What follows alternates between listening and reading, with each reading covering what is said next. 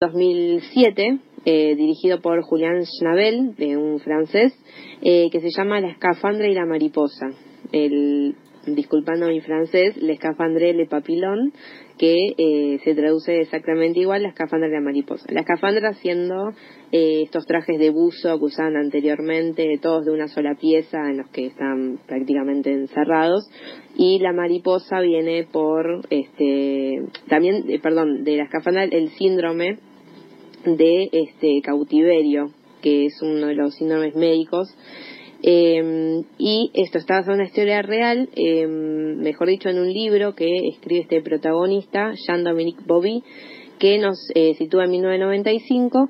este Jean-Dominique es un redactor jefe de la revista Elle, una revista muy conocida allá en Francia, eh, que a la edad de los 42 años, de 42 o 43, eh, sufre una embolia cerebral, un, accidente cerebrovascular, que lo deja en coma por 20 días y cuando despierta eh, se da cuenta que la totalidad de su cuerpo está había dejado de funcionar y es por eso que lo diagnostican con esta con este síndrome de cautiverio. Él no podía hablar, no podía moverse, su cerebro funcionaba bien, pero no respondían sus órganos ni sus extremidades, nada.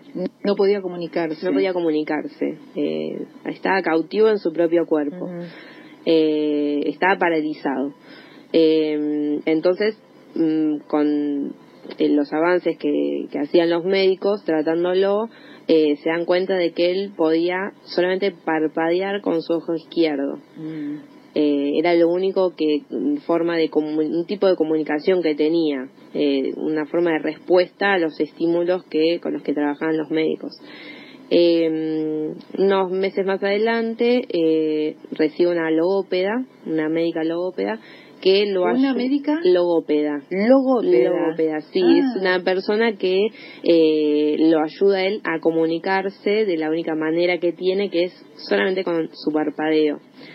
Entonces lo que crea esta médica es un, un, cuadro con eh, las letras que son más utilizadas, pensemos que es en el idioma francés, sí, sí. Eh, con unos eh, cartoncitos de letras que ella le va señalando y él con un pestañeo le indica que esa es la letra que eh, que formaría la palabra que él quiere comunicar. Entonces va pasando por las letras, él le pestañea en alguna de ellas y va formando las palabras eh, para hacerse entender.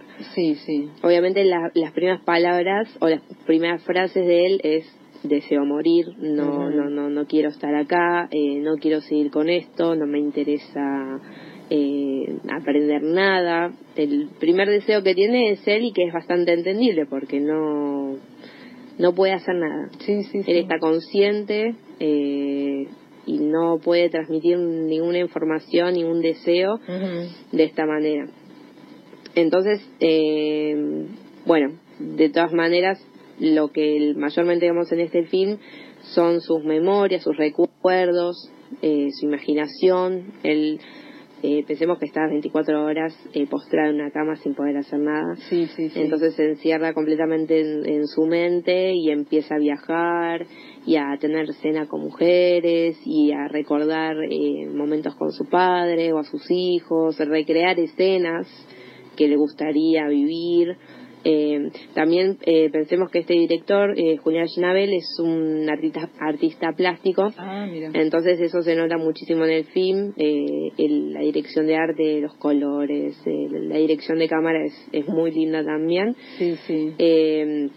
Entonces, durante todo este progreso que tiene el Jean Dominique, eh, él se va creando como un submundo en su cabeza cuando no está con los médicos ni con sus familiares que lo van a visitar.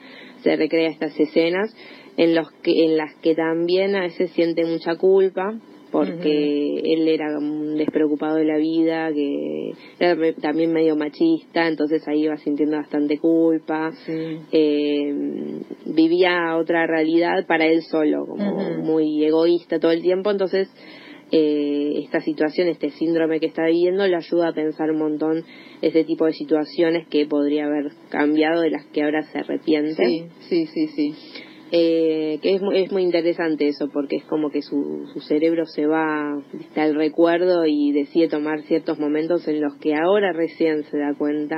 Mira qué interesante. Que o sea que el planteo ético pasa por ese lado, más que por porque hay, hay muchas películas que te hablan de, de, de- de personas que están en esa situación y bueno plantean el, se plantea el tema de la eutanasia o no pero el planteo ético por lo que vos contás me parece que pasa por eso, ¿no? Por la posibilidad de rever las cosas y Sí, totalmente, totalmente. Eh, también toca un poco la cuestión ética desde el lado de los profesionales médicos, eh, que en primera instancia ellos eh, no toman, cuando se enteran del deseo de Jean Dominique de morir, no lo toman en cuenta, eh, le insisten en que, que, que no está, que no está consciente, que es la primera reacción, pero que él tiene que vivir, que tiene que esforzarse, que tiene que mejorar, progresar pero en realidad eso es una decisión del médico, no del paciente. Entonces, al no poder eh, comunicarse de esta manera en los primeros meses, sí. es como que lo toman un- como un objeto de estudio y, y- y ellos deciden sobre él. Eh, de hecho, hay situaciones en las que quizás una médica lo lleva a una iglesia, por ejemplo, Sí. lo pueden sacar en silla de ruedas y él no era católico, Claro. no creía ni nada, y no podía decirle a la médica, a mí no me interesa esto, no comparto. Entonces, está bueno también eh, lo que muestran de parte de eh, los médicos, que deciden ellos, claro. no, no, no le preguntan nada. ¿Qué, qué- eh, ¿Por qué le recomendás esta película? Y a mí me pareció muy interesante por eso que te digo de que también al espectador lo hace replantearse un montón de situaciones eh, que las vivís con él básicamente, porque son situaciones cotidianas o relaciones afectivas con tus seres queridos que puedes llegar a tener de la misma manera. Eh, todos siempre de algo nos arrepentimos y nos ponemos a pensar, y si a mí me pasara, estaría bueno eh, cambiarlo ahora Sí, y no sí, llegar sí, a esa distancia. Eh, bueno, lo que te decía de la dirección de fotografía me encantó.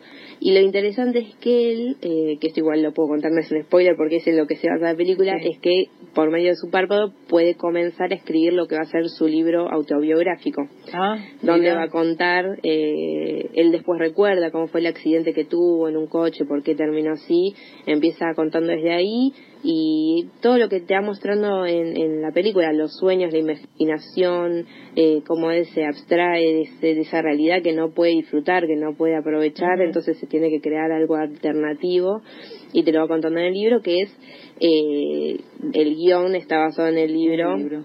que él eh, lo publicó no, en 1997, lo pu- el accidente fue en 1995, en 1997 lo publican y tres días después él fallece de una neumonía. Ah, mira, Por suerte llegó a haber publicado el libro, Sí, eso sí, está sí, bueno, pero es como que sus últimos años, sus últimos momentos de vida los dedicó al libro eh, para que uno pueda también pensar en esa situación, no tener que llegar a situaciones extremas para poder cambiar algunos errores, para aprovechar la vida realmente, esto de decir, bueno, yo estoy sana y tengo salud, tengo, este, no sé, seres queridos, aprovechar las pequeñas cosas, no siempre estar preocupado por la plata, por las vacaciones, eh, como valorar esas cosas. Seguro, seguro. Eh, Aldana, todo muy lindo, la película divina. Me dio, vos sabés que yo creo que la vi hace muchos años, este, pero me dan ganas de verla de vuelta. Sí, es, es Porque, muy linda. por- porque me parece, viste, la, a veces la relectura de películas te hace ver Seguro. otras cosas. Eh, pero ¿dónde la podemos ver? Mira, la podés ver en páginas de internet como Pelispedia. Ay, contame Eh, cómo hacemos, porque todo el mundo me recomienda, me recomienda, ¿cómo se hace para acceder a Pelispedia?